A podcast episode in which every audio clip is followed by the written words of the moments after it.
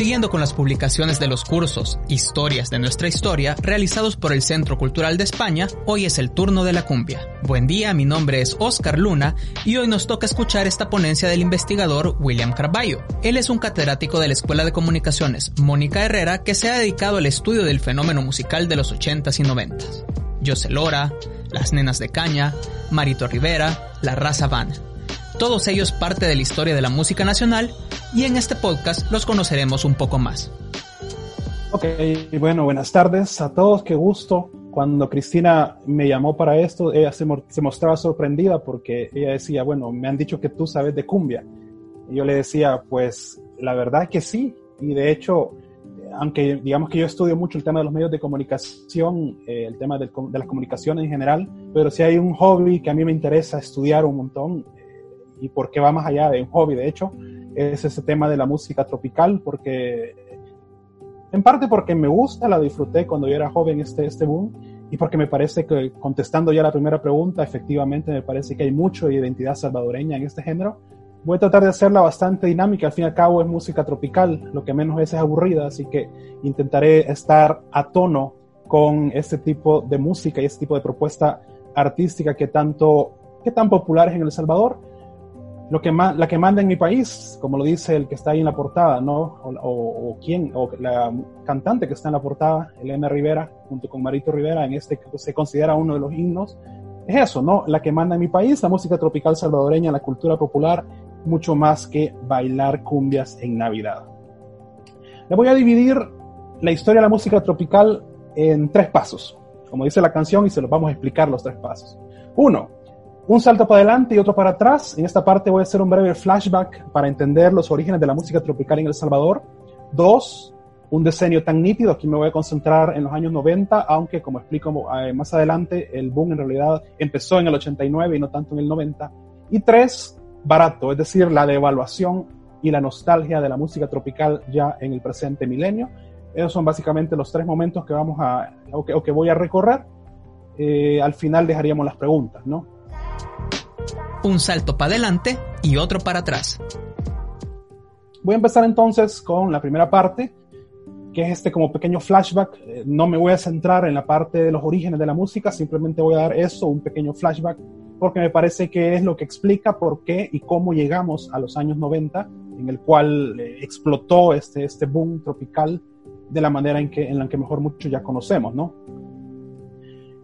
Es importante, como ya señalaba, eh, no sé si en, su exposición aquí mismo, eh, en este encuentro, Marta Rosales, pero sí lo ha hecho en varios libros. De hecho, ahí le pongo, ahí les puedo mostrar la fuente en un libro que, ella, que Marta Rosales escribió para Fundación Accesarte.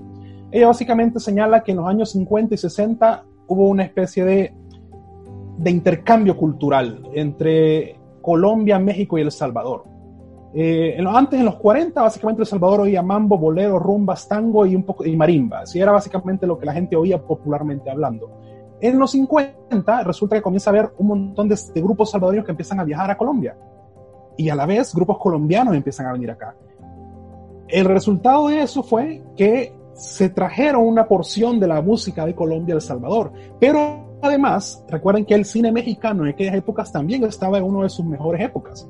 Y parte del cine mexicano tenía que ver con este cine de, de, bandas de mambo, eh, de vedette y todo ese tipo de, de, ritmos que también venían con una gran influencia caribeña. Eso era más que todo de México. Entonces, la combinación de aquellos grupos colombianos que venían para El Salvador, más los que iban a Colombia, más la gente, más la la influencia también del, de, la, de, la, industria cultural mexicana, que ha sido siempre muy fuerte en este país, dio como resultado un producto bastante diferente y bastante novedoso, que no necesariamente se parece del todo a la cumbia colombiana, pero tampoco se parece del todo a la cumbia mexicana, pero a la vez tiene de una y de la otra y a la vez tiene nuestras propias características. Y es ahí donde surge esta nueva, esta, esta afición por la música tropical con una gran influencia de metales, que probablemente no está tan presente en Colombia, pero sí está más presente en México, gracias de nuevo a la influencia cubana también en México. En aquel entonces surge entonces la Colillo y la Barriento, que son las dos, los dos grandes emblemas de la música y los orígenes de la música tropical en El Salvador, y de la cual Lito Barrientos se le considera el padre. De hecho, si ustedes buscan en internet, van a encontrar que a Lito Barrientos es muy reconocido en Colombia. Él llegó a tener mucha, eh, mucha fama en Colombia y aquí en El Salvador también hubo una gran cantidad de discos, una gran cantidad de canciones que le pegaron. Ya en los 60, perdón, siempre en los 50 aparecen Orquesta Medina, La Tropicana, Barahona, Los Hermanos Lechuga, y ya en los 60 aparecen Los Hermanos Flores y Chucho Tobar y Los Faraones, entre otros, que vendrían como, como a, a terminar de empujar este, este esfuerzo. Me gustaría que oigamos esto.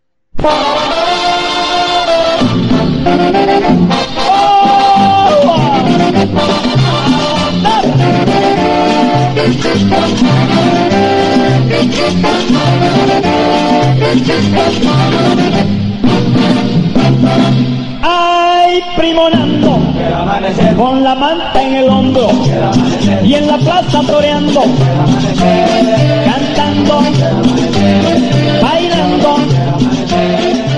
Así sonaba la cumbia en, esos años, ¿sí? Eh, es ese sonido que lo reconocemos tanto porque nos recuerda algunas películas mexicanas, eh, nos recuerda a lo mejor a nuestros abuelos, ese era el sonido de la cumbia. Ya para los años 70, el país, eh, por un lado, había una gran violencia y metafóricamente hablando, también surge una bala en este país, que necesariamente no surgió aquí, obviamente, pero aquí fue donde obtuvo una gran popularidad esta canción. Entonces, mientras en el, en el país había una violencia, resulta que también la nueva ola que ya vimos el martes anterior, gracias al anterior ponente, estaba también muy de moda, pero al mismo tiempo el, grupo, el gusto tropical empezaba a fluir. Y es entonces como en 1970 aparece el disco y con la canción La Bala, que ya luego se convertiría en el gran ícono de la música tropical salvadoreña, pese a que ni siquiera es salvadoreño. ¿Sí? Sin embargo, la versión de los hermanos Flores ganó muchísima popularidad y por supuesto en nuestro país y en algunas otras partes de Centroamérica, incluso de México, se conoce más la versión de la bala de los hermanos Flores que la original que corresponde a un autor panameño. Entonces, por ahí andábamos en los 70. ¿Qué pasó en los 80? ¿Reconocen al que está en el círculo? Si no lo reconocen, él es José Lora, el que está con bigote en el círculo, encerrado. Resulta que en los 80 se da este fenómeno que me parece bien curioso. Los rockeros y los, poperos, jugando con la foto, pierden el bigote y se convierten al tropicalismo. Es decir, muchos grupos que estaban mezclados, metidos en el tema del pop, del rock, de la música disco, deciden empezar a apostar por la música tropical. Si bien ya existía grupos plenamente tropicales como la San Vicente o los Hermanos Flores, algunos como Espíritu Libre, que venía desde el 75, empieza a tocar cumbia, de hecho, Espíritu Libre combinaba la fiesta de mi pueblo, que era un ritmo así como latino, pero no tan cumbia, lo combinaba con baladas pop como Escúchame, que es muy conocida en los 80. Pero cuando explota tropicalmente es cuando en el 85 José Lora graba la canción Me gustan las pupusas, que se convierte en un hit, en el hit del año y probablemente en el hit de la década. Eh, es curioso porque cuenta José Lora que esta canción la intentó poner dentro del disco y no lo dejaban cuando por fin lo dejaron, lo mandaron al lado B, que es donde van las canciones de relleno. Pero vino José Lora y agarró el disco y él, personalmente fue a las Rocolas a dejar el disco. Y a las Rocolas en pupuserías a dejar el disco y decir, mire, yo tengo una canción sobre pupusas, no me la suena. Y él con sus propios recursos hacía que sonara la canción en las pupuserías. Y así fue como la gente conoció a la canción y luego vino, la empezaron a pedir a la radio y luego de la radio la empezaron a pedir a la disquera. Es decir, fue una estrategia básicamente de marketing de guerrilla la que ocupó José Lora para promocionar su canción y por lo visto le funcionó. Mario Rivera era, él, tocaba cover de Chicago, de Led Zeppelin, de Pink Floyd, tocaba Mario Rivera pero explota cuando canta canciones como Morena Tropicana y Ven a bailar conmigo. Fiebre Amarilla venía de los 70 cantando esta mezcla de rock, afro, al estilo eh, de, de, estos géneros, por ejemplo, como mismo Carlos Santana, etcétera. Sin embargo, cuando explota es con las canchis canchis, que es una cumbia, y con el mercado, que es otra cumbia. Eh, y Carmina Salazar, no sé si la recuerdan, una especie de vedette salvadoreño de finales de los 80 y, principios de los 90, ella de hecho empezó bailando ballet clásico. Y luego vio que tenía más futuro en la cumbia y se metió a la cumbia dejando el ballet clásico por lo menos para, para, para producir música, ¿no? Estas frases, tengo tres frases que me parecen que resumen mucho este ambiente de los 80. La música en El Salvador, dice Alirio Guerra en una entrevista con, con El Faro. Alirio Guerra era cantante de los Juniors, de la, nueva ola de la música que hoy conocemos como Buenas Épocas. Dice, la música en El Salvador se empezó a degenerar cuando salieron unos grupos aparentemente juveniles a estar tocando cumbia. Ya no hubo división, ya no hubo el gusto musical, ya simplemente se fueron a los chocarreros, a lo bayunco, a causarle un gran daño en materia cultural. Miren lo que pensaba alguien rockero que creía que el rock es lo mejor pensaba que la cumbia le hacía daño a la cultura del país. Eh, discutible, respetable su posición, pero muy discutible. Eh, abajo, miren lo que dice Carlos Peraza, fundador, uno de los fundadores de Fiebre María. Lo interesante es que los músicos todos éramos rockeros, pero teníamos necesidad de trabajar. Willy Maldonado, quien había estado vinculado con Fiebre María en sus inicios, dice, quieren comer, quieren trabajar, toquen música comercial, toquen música tropical. Dice Carlos Peraza que le dijo Willy Maldonado. Y José Guiñada, recientemente hablando con él, me dijo, o sea, Lora, yo sé Lora, me dijo, algunos sentían que las canciones tropicales hacían vulgar a espíritu libre. Para elegir las canciones hacíamos una dinámica, me contó. En esas dinámicas apenas alcanzó a llegar en el número 10, me gustan las pupusas. Sin embargo, se volvió el éxito del año. Eso me parece que esas tres frases resumen lo que pasó en los años 80, donde hubo este metamorfosis de ser, mm, donde muchos artistas pop y rock dijeron, ok, démelo lo tropical, y empezó mucho de lo que ya luego conocemos, ¿no? Si queremos hacer un resumen de, hay varios factores, no se, nada se puede explicar eh, con un solo, con una sola razón. Yo creo que hay estos factores y probablemente hay más. Primero, El Salvador vivía una guerra en los 80, que quiera o no, era estresante. Y los ritmos alegres y las letras divertidas eran una especie de válvula de escape. Al mismo tiempo surgieron programas como Variedad del 6, Domingo para Todo, Fin de Semana, que necesitaban espacios y ese espacio lo fueron ocupando artistas tropicales. Además, El Salvador vería una larga tradición tropical de los 50, los 60, los 70, hasta llegar a los 80. Esa larga tradición se hizo sentir en, en esos 80. Además, el surgimiento de una generación espontánea, es decir, de repente en la misma época estaba Marito Rivera, estaba José Lora, que eran que se volvieron insignes, es decir, una generación muy fuerte. Y también en El Salvador teníamos una gran influencia de cumbia colombiana y mexicana. De Colombia venía la Sonora Dinamita, por ejemplo, y de México estaban los Vázquez y estaban los Flamers, que también fueron gran influencia para los artistas salvadoreños. Entonces, la suma de todo eso fue que generó lo que luego conoceríamos como el boom del tropical de los años 90, pero que en realidad, como esta es mi segunda parte en la que me voy a centrar, no es tan cierto que empezó en los 90, sino más bien tuvo un punto de quiebre importante en el 89. Entonces, decía, una de las grandes mentiras es que el boom empezó en los 90 y que todo era cumbia. En realidad, el año clave fue el 89 y tampoco todo era cumbia. De hecho, aunque la cumbia sí era la batuta, había bachata, había salsa, había merengue, merengue house, Tex-Mex, punta y cualquier género tropical, cumbiero, grupero que estuviera pegando fuera del país, aquí también lo adaptamos en los años 90 un decenio tan nítido. Pero ¿qué pasó en el 89? Bueno, mientras El Salvador estaba en lo peor de la guerra y mientras en Alemania caía el muro, en El Salvador algunos artistas tropicales nos hacían reír y bailar, lo cual me parece tremendamente irónico y tremendamente contradictorio, pero que explica en buena manera por qué estamos, eh, por qué era tan popular este género. Fíjense el contraste. Guerra el año más violento de la guerra, probablemente el 89, uno de los años más violentos, eh, con la ofensiva. Y por el otro lado, los artistas regalándonos canciones como El Atol de Lote y Sabrosa Cupia. O sea, ese contraste yo creo que sin duda es, interesantísimo de explorar todavía mucho más. Aunque ya habían canciones como La Computadora, como Me Gustan las Pupusas, como Morena Tropicana, fueron Sabrosa Cumbia y El Atol de Lote las que explotaron. ¿Por qué? La primera porque Sabrosa Cumbia básicamente se convirtió en el himno por la letra. Sí, la letra básicamente resume ese amor de los salvadoreños por la música tropical. Eh, no sé, si, de verdad, para mí es, importante matizar cómo una canción salvadoreña tiene 30 versiones de artistas mexicanos. ¿Cuántas veces pasa lo contrario? ¿Cuántas veces artistas salvadoreños agarran versiones, hacen versiones de artistas mexicanos? Pero esta vez, todo lo contrario. 30 artistas mexicanos hacen versiones de una canción de un salvadoreño. Eso a mí me parece uno de los hitos más grandes que tiene la música tropical salvadoreña. De hecho, me contaba yo sé que la primera, la primera, el primer cheque por regalías que le llegó José Lora era por 5 mil dólares en 1990.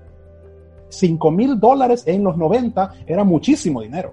Pero a José Lora eso le llegaba regalías. Y a la fecha, de hecho, platiqué hace una semana con él y a la fecha me dice que la semana pasada le llegó el primer cheque correspondiendo al primer trimestre todavía por regalías de esa canción. Es decir, registran la, música tropical, todos deberían de registrar su música porque sí tiene crédito, sobre todo cuando la canción es buena y pega. Esta generación básicamente era una pequeña industria musical. Miren, tenía espacio en radio, en prensa escrita, en televisión, entrega de premios. Había gurús como David Rosales, como los Saguiñaba, que estaban detrás de caña, de algodón, de lora, de bongo, de chanchona, de espíritu libre. Los artistas vivían de la música, de fiestas patronales, celebraciones privadas, giras internacionales, vendían discos o cassette, no era, no era su principal rubro, pero lo hacían. Y tenían videos, cada canción tenía un video y eso ayudó a que la coreografía se popularizaran también. Y sobre todo era una fábrica de éxitos. Miren aquí, yo me, tomé el trabajo de ver discos exitosos en cada año. Miren, en el 89 yo Lora, cuatro éxitos en un solo disco. En el 90 Los Flores, cuatro éxitos en un solo disco. En el 91 Marito Rivera, seis éxitos en un solo disco. En el 92, Marito Rivera, cinco éxitos en un solo grupo, eh, eh, en un solo disco. En el 93, Las de Caña, cuatro éxitos. Y luego los super hits, el de Algodón, con hasta ocho canciones que fueron hit en radio, y La Raza Van con Rompiendo Esquemas, que fueron hasta ocho canciones exitosas en radio insisto, es muy difícil encontrar en este país artistas que le suenen ocho canciones de un disco en las radios y que las ocho sean éxitos y que las ocho la gente la reconozca. Me parece que ese es otro hito muy importante. Además, por si fuera poco, tenemos nuestros propios mártires de la música tropical. Eh, si recuerdan el caso de Freddy Celada, Freddy Celada cantaba Mentiras, que es una de las canciones que aunque no es cumbia, es romántica, una balada romántica, una balada grupera, pero su, su éxito fue tal que fundó Compacto y resulta que cuando estaba en lo mejor de su carrera, casi como Selena, a los 25 años, en el 92 lo atropellan y se vuelve, y, como pueden ver la foto ahí, la gente fue en masa a su funeral. La gente fue a, la vela a ver a dónde estaba la funeraria. Y cuando las canciones que había grabado salieron al aire, todas se volvieron éxito. Freddy Selena, insisto, para mí es una especie de Selena de nuestra música, ¿no? Además, también teníamos películas. Es decir, eh, eh, claro, una película sumamente criticada y todo lo que quieran, pero dígame qué artista en este país tiene una película. ¿Qué artista tropical o qué artista de cualquier género tiene una película? Resulta que unos em, empresarios mexicanos se le acercan a José Lora y le dicen, mira, hagamos esta película. Y de hecho, ¿saben que A la que iba a besar José Lora, es decir, su pareja en la película iba a ser Selena. Pero resulta que a Selena le, quería 8 mil dólares todavía Selena no, todavía no había explotado cuando estaban en esas negociaciones. Y al final dijeron, no, mejor vámonos con la otra, con la que cobra 6 mil. Y así fue como al final contrataron a, a, Lisbeth, ¿no? que fue la otra protagonista de esta película. Fue criticadísima, un guion predecible, unas actuaciones bastante malas, pero fue, tenía tantas canciones y tantas postales del Salvador que los hermanos en Estados Unidos la, compraron el video home. Y eso le dio mucha fama a la película. Para los que nunca la han visto, porque yo sé que mucha gente no la ha visto. Yo, miren, no la vean porque, porque la van a disfrutar, probablemente no. Pero es que es, es interesante ver este fenómeno. Por aquí les traigo un resumen para que vean.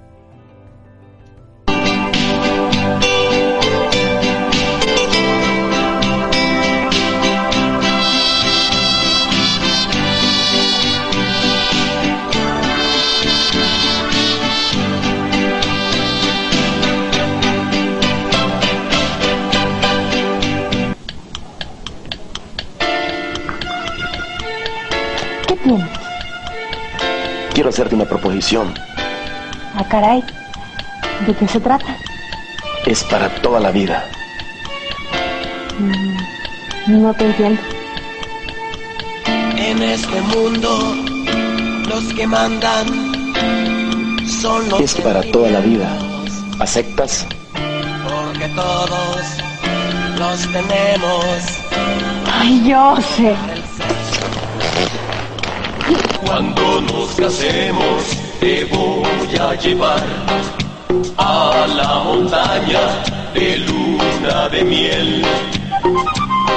A ese paraíso allá en lo alto, dejando atrás el ruido de los autos y la orquesta sinfónica de los pájaros amenizará la fiesta de nuestro gran amor. Luna de miel, luna de miel, luna de miel, luna de miel. Hey muchachos, los quiero invitar a desayunar. ¿Qué quieren comer? ¡Vamos! Eso último, yo no sé si es una, una amenaza o qué, es, pero próximamente Nacidos para Triunfar 2, lamentablemente nunca pasó Nacidos para Triunfar 2. Quién sabe, algún día a lo mejor Jose se anima, pero se fijaron cómo hay un montón de referencias visuales al Salvador, muchos paisajes, el Cerro Verde, eh, y así aparecen un montón de, de, de lugares tradicionales del turismo salvadoreño que hizo que la gente salvadoreña que vive fuera del país se sintiera súper identificada con la película y por eso se convirtió en un éxito. Pero además es que eso, no era solo cumbia. De hecho, fue muchísimo más que eso, como diría el buen Francisco Lemos de Algodón. Alfredo José la colección cantaba merengue y por ahí tiene un éxito de bachata. Eh, Marito Rivera llegó a cantar salsa, muy, muy, muy reconocida, por cierto. José Lore y Marito Rivera cantaban balada grupera. Fiebre María tiene una salsa también que es muy buena y muy conocida. Sin embargo, quizás lo que no es cumbia y se robó el show fue eh, algodón con ese Tex-Mex influenciado por grupos como Bronco, Mandingo, eh, quizás un poquito Los Temerarios. Eh, y realmente este grupo de verdad que fue otro fenómeno. Y para que vean el fenómeno del que estoy hablando, miren este video. Una de las características muy principales, peculiares, es que este grupo a las chicas les regala rosas. Señoras y señores, Grupo Revelación del 93. Los chicos de Algodón.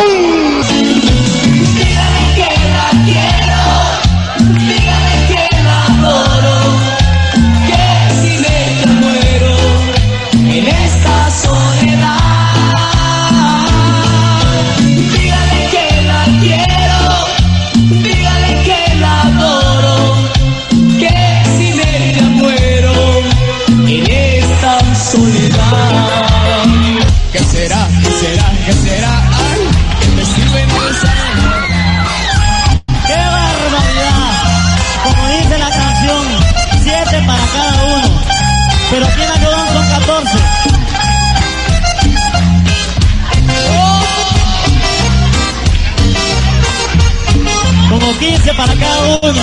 ¡Qué bárbaro! Siete son los pecados capitales, siete son la maravilla del mundo, siete son las mujeres para uno, siete son las notas de mi guitarra, siete son la vida del gato,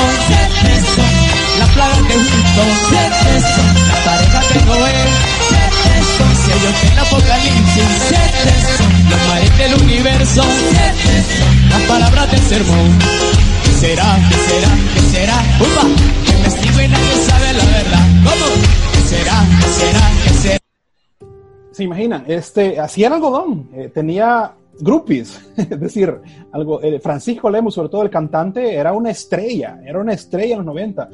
Este grupo le regalaba rosas a las mujeres y eso la volvía, eh, bueno, en ese entonces a ese grupo le gustaba un montón que le regalaba rosas y la gente llegaba y lo besaba. Realmente Algodón sí fue un fenómeno musical en este país a nivel de popularidad. Yo creo que no se le puede comparar ninguno. Eh, luego habrá que discutir si la música era buena o no, pero su influencia popularmente es innegable, ¿no? Ahora, yo me, ahora quiero poner como ponerme crítico, ¿no? Por un lado quiero decir las cosas buenas de este, de este movimiento y luego me voy con las cosas que son criticadas, que, habría que también luego hacer un posterior análisis para ver cuáles son de verdad criticables y cuáles no, pero veamos. Primero, me parece clave que este, este género sí logró generar ganancias, o sea, de verdad era un negocio, generaba empleos directos e indirectos. Miren, no solo músicos, también productores musicales, productores de video, montadores de escenarios, modelos de los videos, vendedores de instrumentos, vestuaristas, locutores, presentadores, organizadores de eventos, patrocinadores. Movía dinero, movían dinero es, es, estos grupos. Y algunos todavía lo siguen haciendo, por cierto. Entonces eso me parece que es un aporte a la economía naranja de este país, ¿entienden? La economía naranja, la que, proviene de los géneros de las industrias creativas, ¿no? Entonces me parece que eso está muy claro y hay que decirlo. Pero también, y ahí va la- contestando la pregunta que me decían, yo creo que sí. Yo creo que la contribución de la cumbia a la identidad nacional es importante porque, aunque reconocemos que la cumbia no es salvadoreña, tiene muchas influencias colombianas y tiene muchas influencias mexicanas, pero si ustedes le preguntan a un salvadoreño por qué ritmo se sienten más identificados, la cumbia siempre sale a relucir. ¿sí? Y ahí le tengo un ejemplo de una noticia cualquiera que me encontré por ahí en internet de, de un policía bailando cumbia. De verdad, es para mí sí, yo creo que hay una cierta identidad. Ahora, decir que la cumbia es nuestra identidad es también un poco exagerado. Simplemente es una de las partes que nos identifican nacionalmente. Probablemente debatible, y lo podemos debatir al, al final si quieren en las preguntas y respuestas, pero particularmente creo que sí contribuyó a una identidad nacional. Muy, mucho talento. Es, es decir, eh, miren, canciones como El Atol de Lote demuestran que había talento. Otras canciones de Marito Rivera demuestran que había talento. Y aunque no siempre eran originales, las versiones eran muy buenas, eran de buena factura. Es decir, la versión, esta versión de O Carol de la Raza Van eh, es muy buena. Los músicos de la Raza Van son muy buenos en realidad. Eh, hay un saxofonista por ahí, hay, eh, hay percusionistas también muy buenos que de verdad hicieron de éxitos como la, misma Barato. Una, si usted oye la Barato original y la Barato de la Raza Van, a mí me gusta más la de la Raza Van. Si oyen esta Ocaro, me gusta más la de la Raza Van. Si oyen Tonta, la versión Tonta original es como un poco sosa. La de, la de Yoselo ahora está bien chiva, bien hecha. Entonces me parece que incluso los covers lo sabían hacer muy bien. La estética. Esa es una de las cosas que más se le critica, pero a mí me parece que la estética de este grupo es importante. Es decir, miren en peinados, en, en forma de vestirse. Y, no, y obviamente me dirán, si, si, yo busco artistas colombianos de la época, se vestían igual. Los, ecuatorianos todavía se visten igual. Los de Perú todavía se visten igual. Sí, es cierto. Pero aún así, uno era capaz de reconocer esta estética de estos grupos salvadoreños. Y eso es muy visible en, en, en los trajes. En el caso de las chicas, las botas, estas botas altas, este, este, estos brillos. En el caso de algodón, por ejemplo, eh, era una estética sumamente reconocible. Y no solamente a nivel no solamente a nivel de visual, también el lenguaje, yo, eso, eso, me parece clave, también ellos contribuyeron a que el lenguaje, modificaron de cierta manera el lenguaje popular, que cuando uno dice pura uva, ya sabe que viene después. ¿Eso qué significa? Que el lenguaje propio de, la, de este grupo, de este, de este, ambiente tropical, se filtró en, la, en, en el común, en, en, el, en el día a día. Ahora, de, cuando alguien quiere decir que algo está bueno, eh, también es, es, muchísimo común decir que está pura uva, ¿sí? Cuando alguien está enojado y con furia, ¿sí? Y cuando alguien está muy alegre, atacando, pura candela, ¿verdad? Como, como los hermanos Flores. Es decir, incidieron mucho en el lenguaje popular. Crearon una narrativa que rescató costumbres, tradiciones y la cotidianidad del salvadoreño.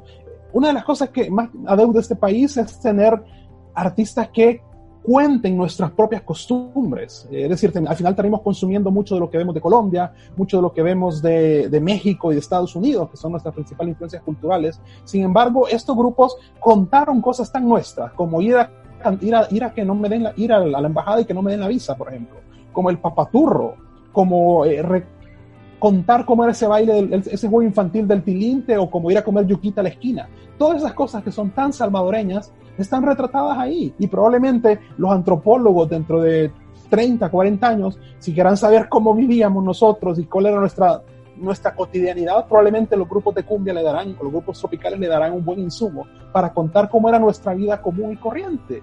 Nuestra vida común y corriente era comer yuca, Era, para muchos ir a pedir la visa y enojarte o contentarte porque te la dan, no te la dan. Eso también me parece que es un gran aporte de la música tropical salvadoreña.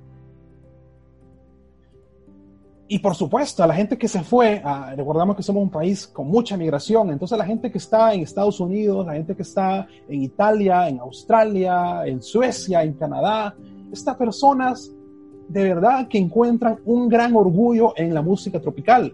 Eh, si ustedes buscan en la UCA, hay una, tesis de maestría del año 2013 en el cual eh, Rosemary Castellón estudió cómo a partir de los discursos en YouTube se construye la identidad. Entonces ella agarró canciones emblemas como creo que fue La Bala, creo que también estaba por ahí Patria Querida de, de Álvaro Torres. Entonces ella, veía cómo a partir de lo que la gente com comenta en YouTube se construía identidad. Entonces y, se construía también patriotismo y orgullo. Entonces, eso está muy claro, el orgullo de los salvadoreños migrantes, y no solo de los migrantes, también cuando el salvadoreño ve a estos grupos triunfar afuera, también nos produce eso, nos produce orgullo.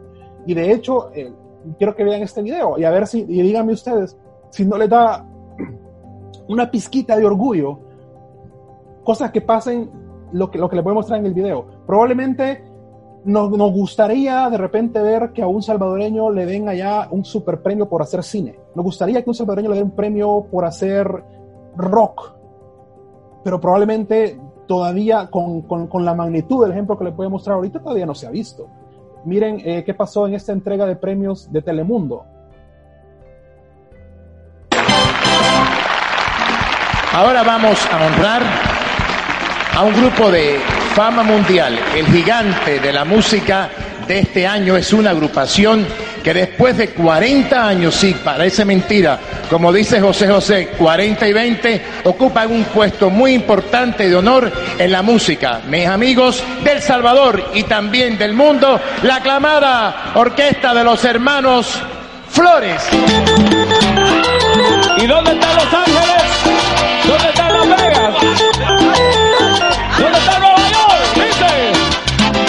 La bala, baila la bala y la tienes que bailar. Porque si tú no la bailas, te la pueden disparar. La bala, bailar la bala y la tienes que bailar. Porque si tú no la bailas, te la pueden disparar. Estamos listos para seguir bailando la bala, sí. Viene cosa buena, cosa buena. Abrazarse todos. Vamos, vamos, vamos. Abrazarse todos. ¿Qué pasa? Abrazarse todos. Que no tiene pareja. Abrazarse todos. Dense un besito. Dense un besito. Dense un besito. Dense un besito.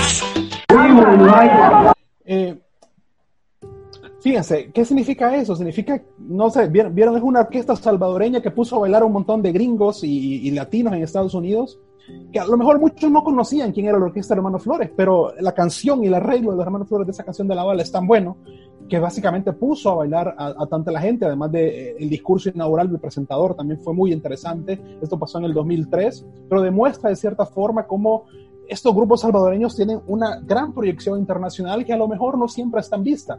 No sé si ustedes han visto algunos memes, a veces circulan que de repente le ponen canciones tropicales.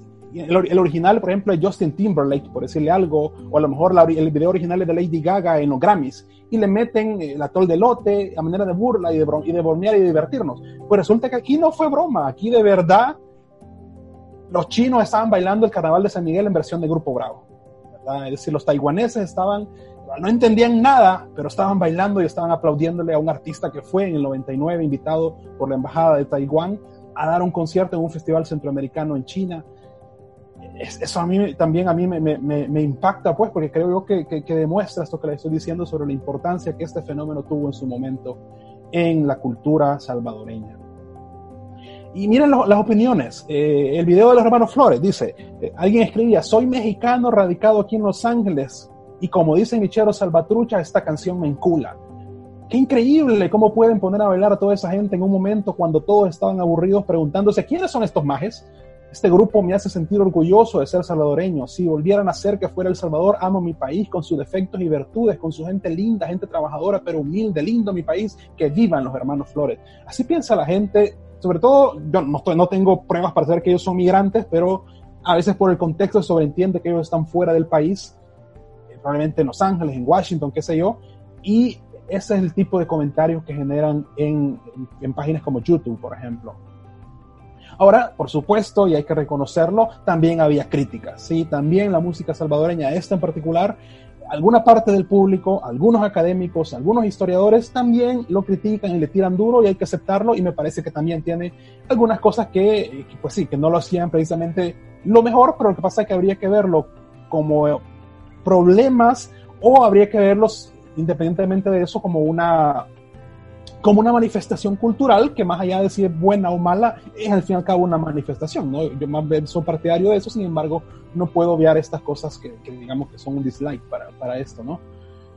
lo principal me parece que es esto ¿no? Eh, ese exceso de cover Sí, eh, a ver, eh, sí había producción original, pero lamentablemente muchos de los éxitos no son originales. Ni Trampa, ni Zapatos de Tacón, ni Tonta, ni Barato, eh, ni Aventurero de Marito Rivera. Infinidad de canciones que lamentablemente no son originales y mucha gente sí vivía creyendo que eran salvadoreñas, en realidad no lo son. Eh, de hecho, esta, esta costumbre no es nueva, la misma bala viene del, del 70 y ya era, era, era una, una copia, una versión, ¿no? De hecho, una, una, eh, una, investigación periodística en el 2006 en la prensa gráfica, agarramos, digo agarramos porque yo estaba ahí, aunque no escribí yo, pero era el editor, agarramos todas las canciones de un año tropicales. Y resulta que al hacer eh, el filtro originales versus no originales, solo 36% de todas las canciones tropicales grabadas aquel año fueron originales. El resto eran copias. Eso nos dice que estamos, este, este la gran mayoría de canciones no eran originales. Y otro también que está muy relacionado era la capacidad de, de reinventarse sobre sí mismo. La gran, la gran, mayoría le pegaba una canción sobre un tema y automáticamente venía el año siguiente con otro igual. Ejemplos sobran, ¿no? José Lora tenía planeado hacer 10 éxitos musicales, al final solo hizo 5. Me refiero movimientos así bailables, tipo la lote, la comida, tilinte, etcétera. Quería hacer 10, imagínense, al final solo hizo 5, ya con 5 el quinto, que fue Canguro y Caballita, y a mí le pegó. Eh, o si no, de repente canciones dedicadas a ciudades, canciones dedicadas a comidas típicas, pegaba una, eh, pegó las pupusas y luego vino yuquita, ¿verdad? Y luego vino eh, pescado frito y luego vino carne de chucho en el estadio, ¿verdad? Es decir, era, era como ya le pegaba un tema y venían. Y el doble sentido que también empezó a aparecer, sobre todo ya por el, el 94 con la chanchona de Arcadio y que se empezó a volver bastante repetitivo, bastante también. Y lo que le decía, hay mucha gente, hay que reconocer lo que acusa esta música de bayuncada, de una bajerada. Leíamos anteriormente eh, la opinión de Alirio Guerra de los Juniors en la entrevista del Faro, y él literalmente decía que esto vino a arruinar, que esto era una bajerada, vino a arruinar la cultura del país, decía Alirio Guerra. Y como él, hay mucha gente que piensa en eso.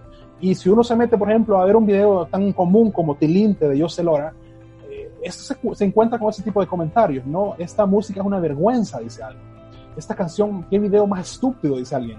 Es lo más ridículo que escuché en mi vida. Y yo no sé acá, en, las personas que están oyendo esta ponencia, cuántos piensan así. ¿verdad? Eh, no sé. Yo quisiera creer que no, pero podría ser. O cuántos de sus familiares o cuántos de algunos conocidos de ustedes piensan o le da pena ese tipo de música. ¿no? O sea, esto es muy común también eh, pero a mí me parece discutible considerar una pieza musical como Belluncada o una bajerada, cuando yo prefiero más verlo como un producto de nuestra cultura, que será buena o mala, no sabe, no es importante, más bien es simplemente una representatividad de nuestra cultura popular, que no sé si eso se podremos categorizar como buena, mala o qué, ¿verdad? Entonces, eso me parece importante. Pero miren, ese mismo, ese mismo video de Tilinte, al mismo tiempo, ese mismo video genera estos comentarios, miren y José, pues, Josué Francisco decía, tengo siete años y me acuerdo, tenía siete años y me acuerdo cómo lo bailábamos en la casa. Es lo más gracioso y genial, dice el usuario Evil Fair. Sabía que no había imaginado estos recuerdos de infancia. Tilín, te dice yo salva, escuchándolo y recordando, ¿quién más en noviembre de 2019? Alexander Rekian dice, muy bueno recuerdo de mi infancia con esta canción.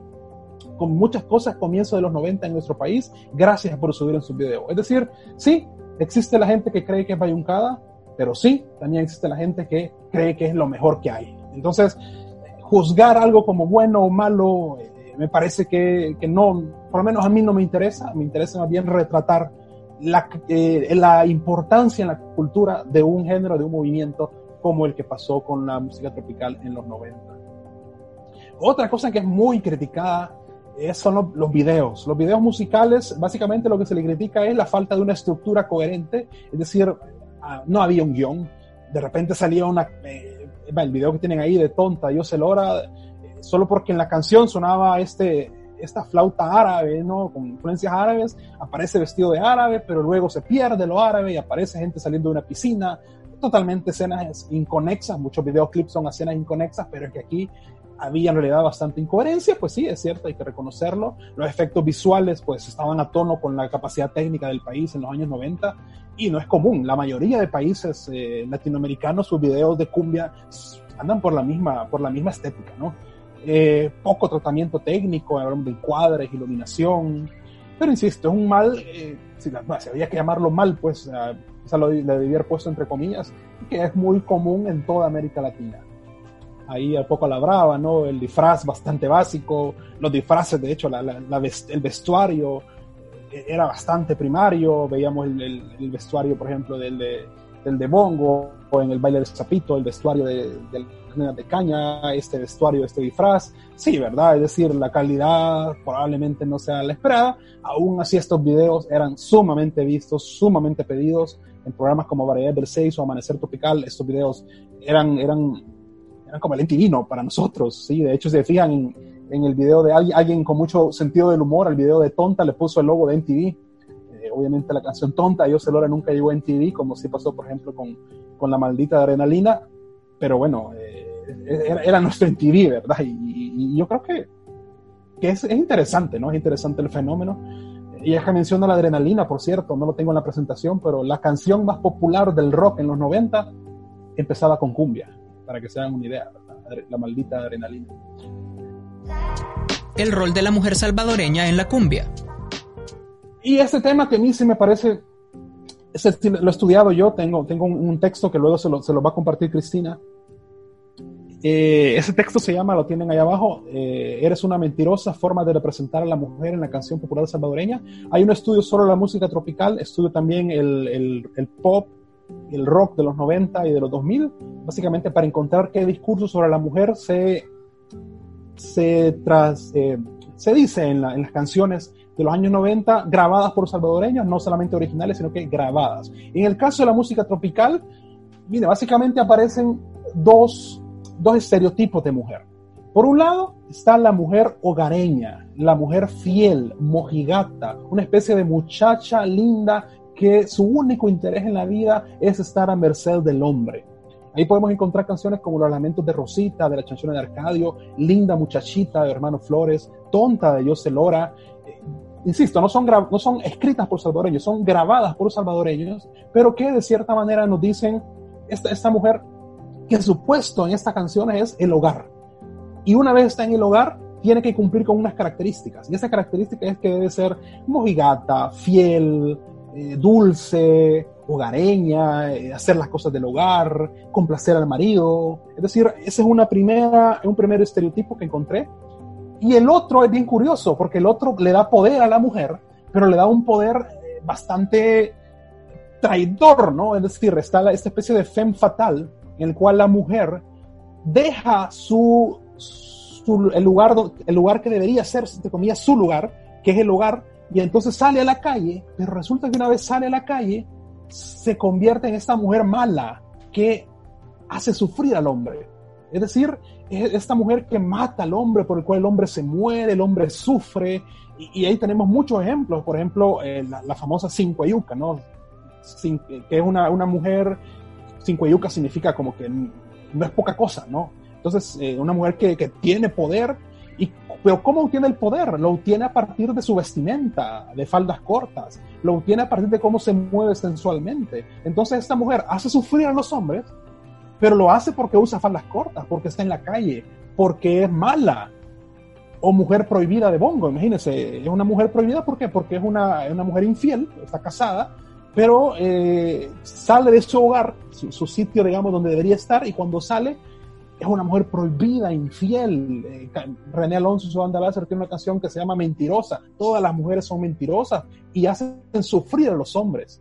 ¿Sí? Entonces, está este, este, esos dos estereotipos que me parece están bien marcados, eh, eh, sobre todo en la cumbia, aunque también están presentes en el rock y pop de los 90 y los 2000, pero en la cumbia, en la música tropical de los años 90, se nota muy bien y yo estoy seguro que ustedes recuerdan, sobre todo si tengo aquí en- entre la gente que está en el público oyéndome, hay personas que se dedican a hacer estudios de género, yo creo que tendrán muy presente cómo ese tipo de, eh, de, de discursos esa- eh, aparecía y, bueno, es, tiene mucho que ver con, con el contexto de los años 90 en El Salvador también, era, era, era muy diferente, probablemente en los años 2000, en el año 2020, probablemente estas canciones generaran muchísimo más indignación de la que generaron, en aquel entonces se veía normal, eh, probablemente no lo fuera, pues, pero, pero así se veía, no, nadie pensaba, o sea, cuando, eh, a ver, cuando los Caballeros del Sabor sacaron otra canción que se llama La Socada, por ejemplo, que era una especie de Cincuayuca 2, nadie pensaba, uy, no, con esto voy a ofender a alguien. Probablemente no era, no estaba en, el- en la mentalidad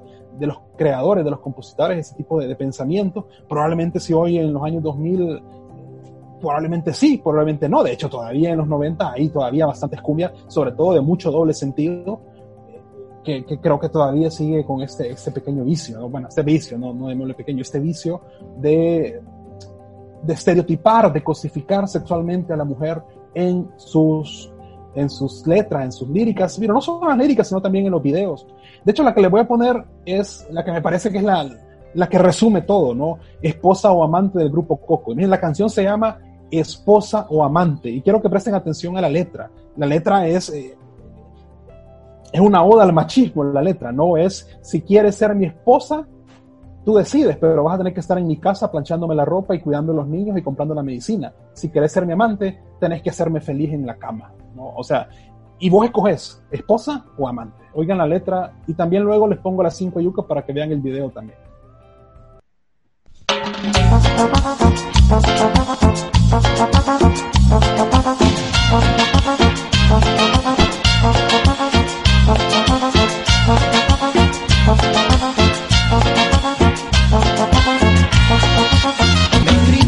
Y reprochas que seas mi amante y siga casado.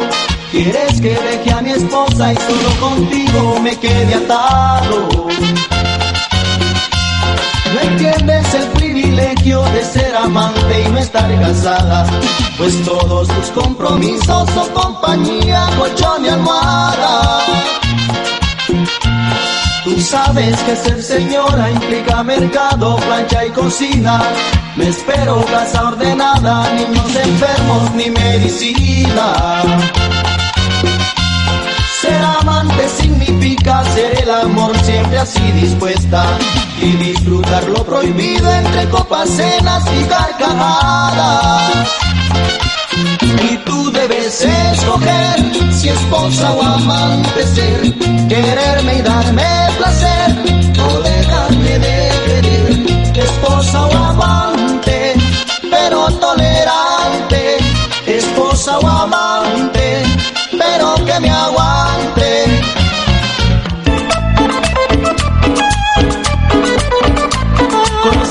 Chica de Chachuapa, joven graciosa, también era muy guapa. Se presentaba en la fiesta muy decente para mezclarse entre toda la gente. Una noche esa chica en un baile se presentó como era natural. A todo el mundo dejó con la boca abierta por su forma escandalosa de bailar.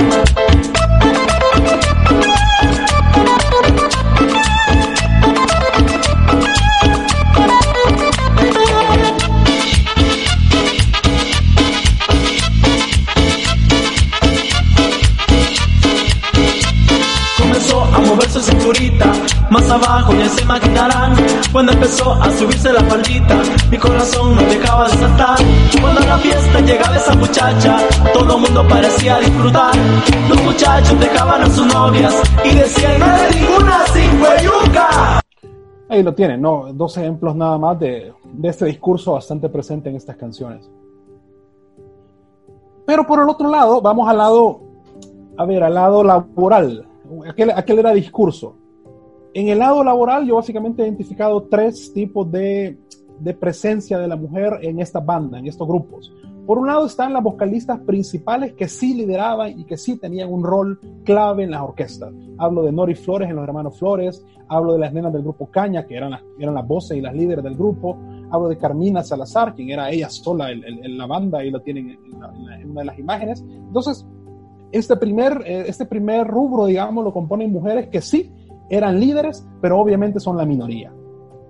Luego, medianamente presentes están aquellas mujeres que eran vocalistas en grupos mayoritariamente de hombres y que alguna vez cantaban música tropical, eh, o cantaban las canciones. Ahí está Elena Rivera en su etapa en Bravo, Ninoska, que era muy conocida en este grupo Espíritu Libre. Sí, tenía, ella cantaba algunas canciones, algunos éxitos de los grupos eran gracias a sus voces. Sin embargo, eran nada más un cantante más dentro de un montón de hombres, donde la mayoría que tenía eh, presente todo esto, que tenía más fuerza, digamos, ese era, era el hombre. Eh, entonces es como otro, otro rubro. Y un tercero son aquellas que eran más decorativas, llámese bailarinas o llame simplemente coristas, ¿sí? Pero sobre todo bailarinas que simplemente están ahí para acompañar al hombre, normalmente con poca ropa, normalmente haciendo los movimientos de baile sensual.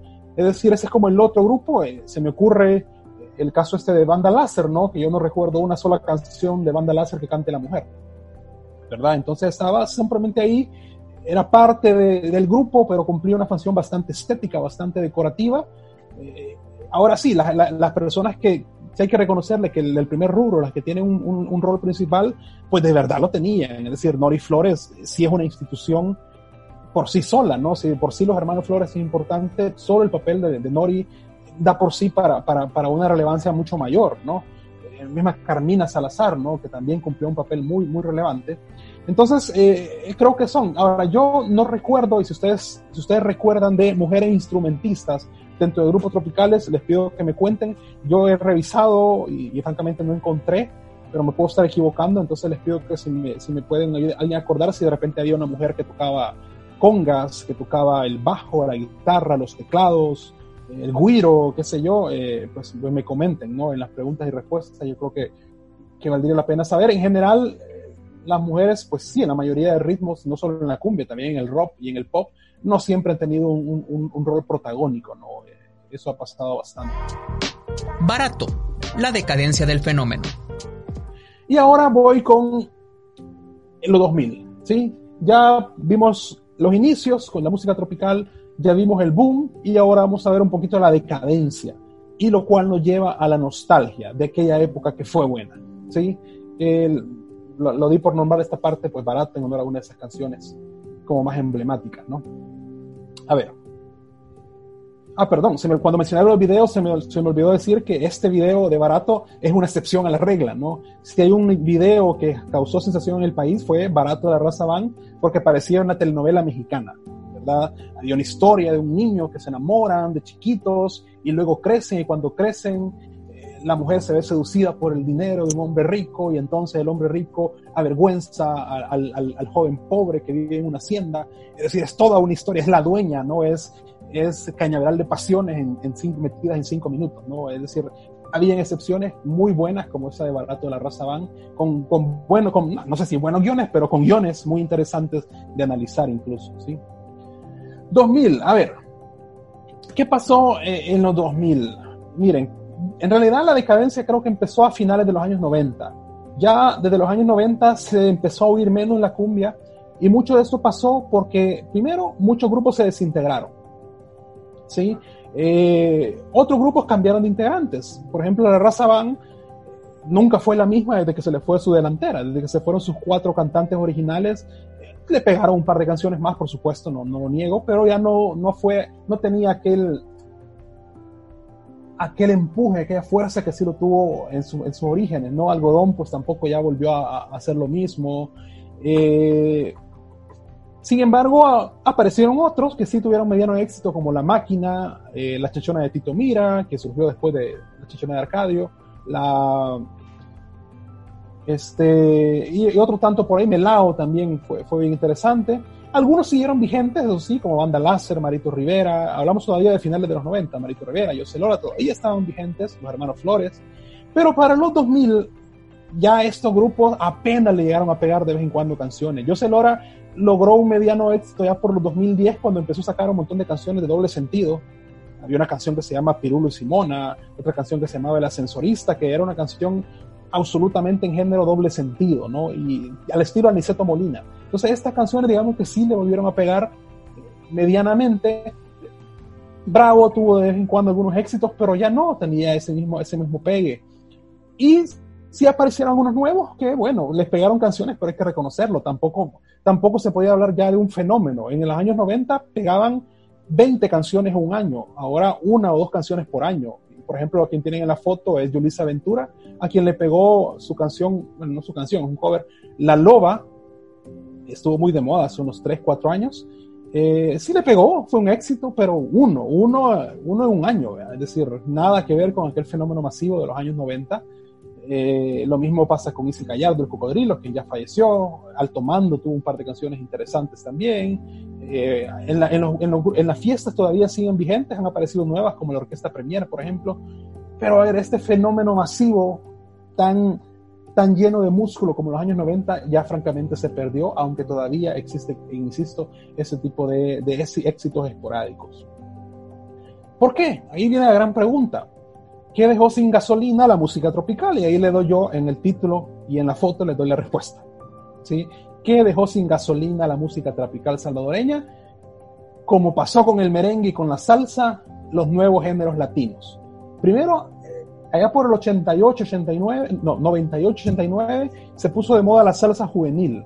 Ya no era la salsa romántica ni la salsa brava, se puso de moda Deli G, se puso de moda la orquesta de los adolescentes, se puso de moda salserín, y esa salsa como más, más adolescente le empezó a quitar mucho, mucho, mucho, mucha fuerza a la música tropical que estaba pegando en ese entonces.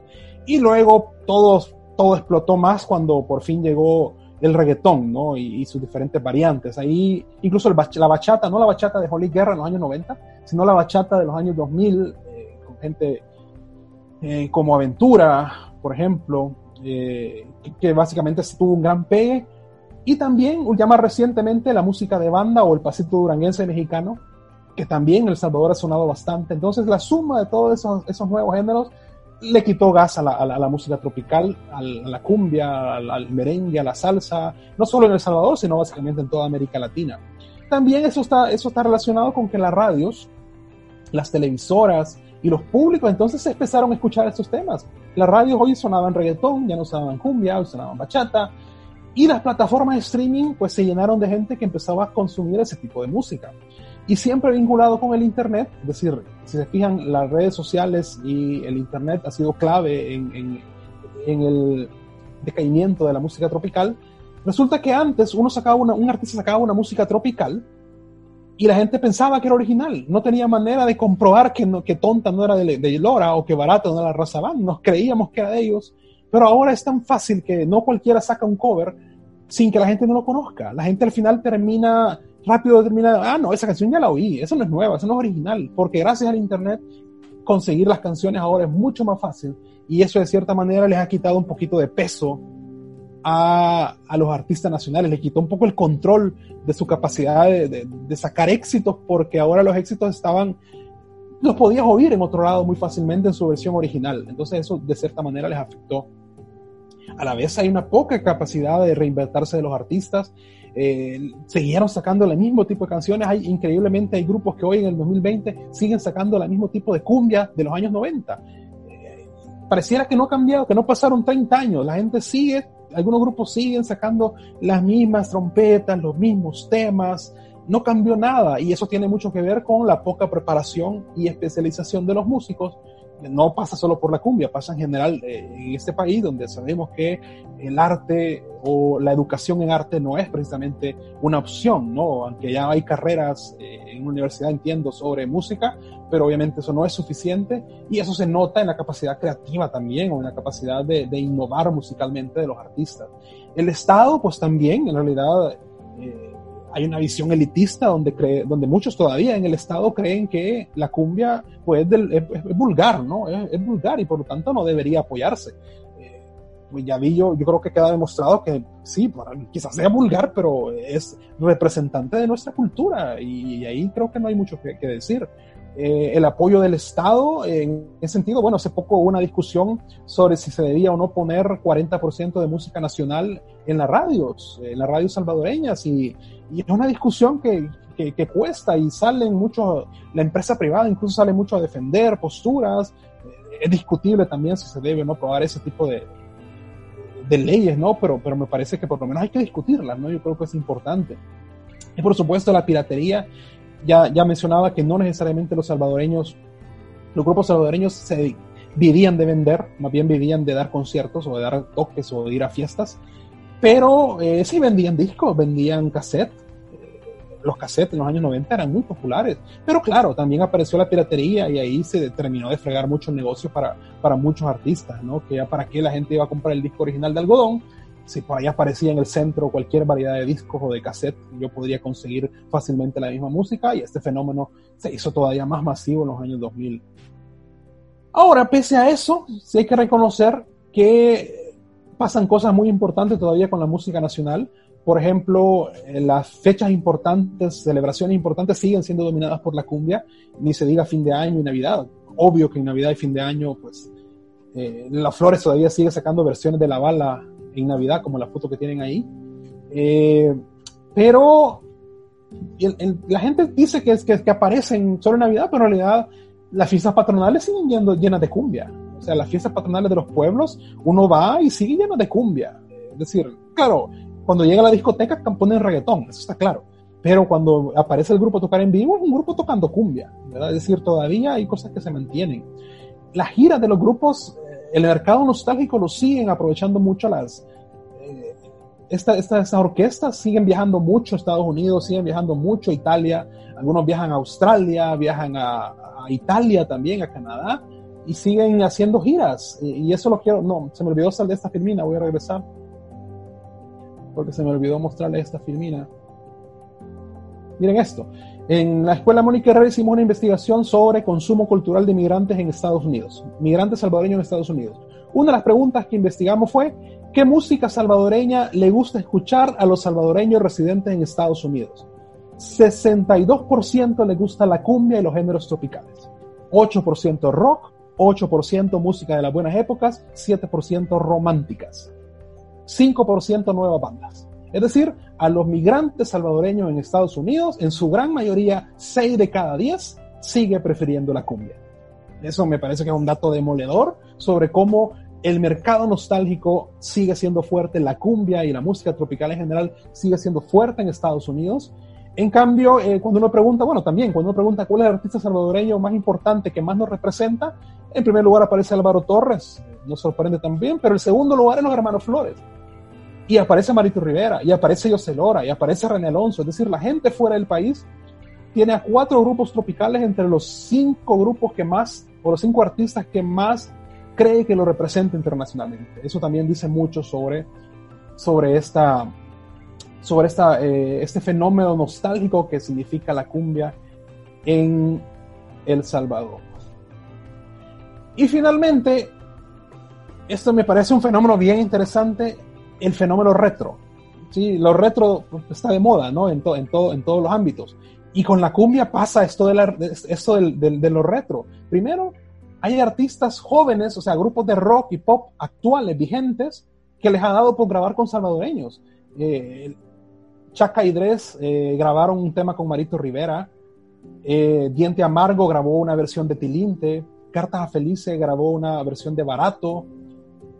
Es decir, eh, es bien, bien interesante cómo estos grupos están retomando lo que pasó en los 90 para hacer sus propias versiones de la, del, del, año, del año 2000. También hay una nueva salsa de Me Gustan las Pupusas con José Lora y que la canta otro grupo, otro grupo de, de salsa aquí en el país. Es decir, eso es bien fenómeno. Eh, bueno, hay, hay un grupo de jóvenes, hay un movimiento, y, y, aquí hay algunos en el público que están oyendo esto que no me dejarán mentir, que se van a, a eventos, a, a, hay, hay, fiestas cuyo único fin es poner música tropical de El Salvador y han sido ahí, incluso creo que coorganizadas por, o por lo menos en, en, en la Casa Tomada, ¿no? Ahí enfrente del Centro Cultural, fue la Casa Tomada. Entonces, son, son eventos donde solo se pone cumbia y van jóvenes. Yo, yo fui y había gente de 20, 25 años, que obviamente cuando José Lora estaba de moda, ellos creo que tenían siete meses en el vientre de su mamá. Es decir, y ahora están ahí bailando una canción de José Lora, ¿no? Y, y, claro, no es, no es, masivo, no son fiestas de miles de personas, o eran 40, 50, qué sé yo, pero eh, de cierta manera es interesante ese fenómeno retro que, que, existe y también hay algunos estudios ya académicos sobre música, especialmente los estudios culturales, los estudios de género y, lo, y los estudios históricos también le están prestando atención. Entonces viene la, la gran pregunta, ¿no? ¿Seguirá siendo, como dice la canción Sabrosa Cumbia, la cumbia, el ritmo sabrosón del Salvador? Bueno, para mí es la gran pregunta. Yo, tengo hipótesis, ustedes me dirán si están de acuerdo o no. Mi hipótesis son, una, ¿seguiremos oyendo a esta música en Navidad, fin de año y en celebraciones? Sí, yo creo que nadie va a sacar a la cumbia de, Navidad en un buen tiempo. Sí, o sea, la cumbia de, del 31 de diciembre, del 24 de diciembre y de las fiestas patronales seguirá siendo el ritmo sabrosón del Salvador. La moda retro, esta que le mencionaba, va a seguir viva un par de, de rato. Es decir, yo creo que todavía tiene, tiene un par de, de nuevas generaciones que quieren conocer y ver con otros ojos lo que pasó en los 90. Entonces me parece que va a seguir.